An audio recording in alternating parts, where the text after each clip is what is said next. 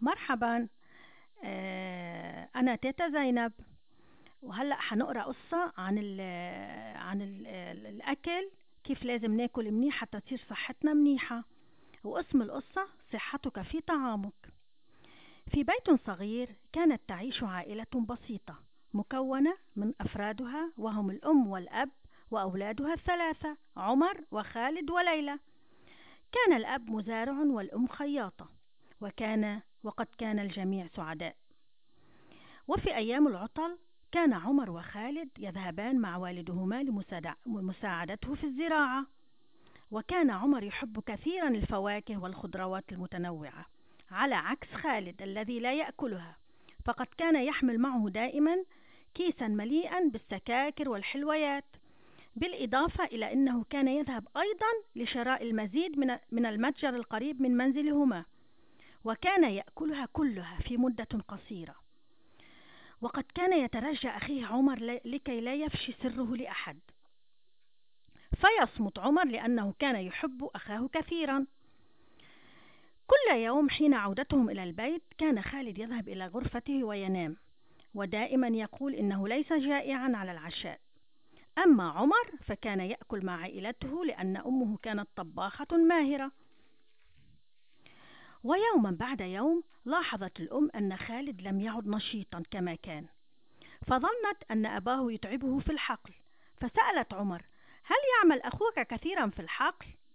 قال لا يا أمي إنه دائما يظل نائما تحت الشجرة فتعجبت الأم ومساء, وفي, ومساء وفي نفس اليوم بعد العشاء قالت لأبيه ألم تلاحظ أن خالد ينام كثيرا ويأكل قليلا؟ قال نعم نعم لقد لاحظت عليه حتى في الحقل دائما جالسا تحت الشجرة. وفي اليوم التالي قررت الأم عرضه على الدكتور وقالت له يا خالد لن تذهب مع والدك إلى الحقل اليوم لأنك سوف تذهب معي إلى الطبيب. فلم يعترض خالد على قرار أمه ولدى وصولهما إلى عيادة الطبيب بدأ هذا الأخير بطرح بعض الأسئلة على خالد الصغير. فقال بما تشعر يا صغيري؟ لا أعلم أحس دائما بتعب وعطش. فسأل الأم هل يأكل جيدا؟ فأجابت طبعا إنه يذهب كل يوم لمساعدة والده في الحقل مع أخيه عمر ويأخذون معهم غذاءهم اللذيذ والمفيد والمكون من اللحوم والخضروات والفواكه. وبحسب ما أعرف فإن الجميع يأكل هذا الطعام. فالتفت إليه الطبيب وسأله هل تأكل كل هذا يا خالد؟ فأجاب بالبكاء. فقالت أمه ما بك يا عزيزي. أمي أمي أنا لا أتناول الغداء مع أخي وأبي وأقول لهم إني لست جائعا وكل يوم حين عودتي وروى خالد لأمه قصته. أمي أمي سامحيني سامحيني. وأخذ يرتجف. حينئذ قرر طبيبه إجراء الفحوصات اللازمة. وقال لأمه بأنها أحضرته في الوقت المناسب. وهكذا مكث خالد في المشفى ثلاثة أيام لأن نسبة السكر كانت عالية في دمه.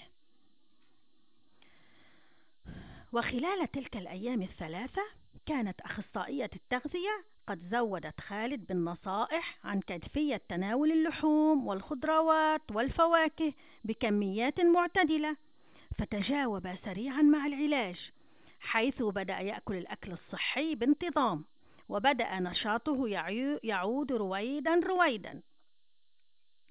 عاد خالد إلى المنزل وكانت العائلة والأصدقاء ينتظرونه ف... ينتظرونه فرحين بالعودته وهكذا علم خالد أن الصحة في الغذاء السليم وأخذ ينصح أصدقائه عن فائدة الطعام الصحي ويحبذهم على أكله. وقد علم خالد جيدا إنه يمكننا تناول القليل من السكاكر والحلوى من وقت لآخر.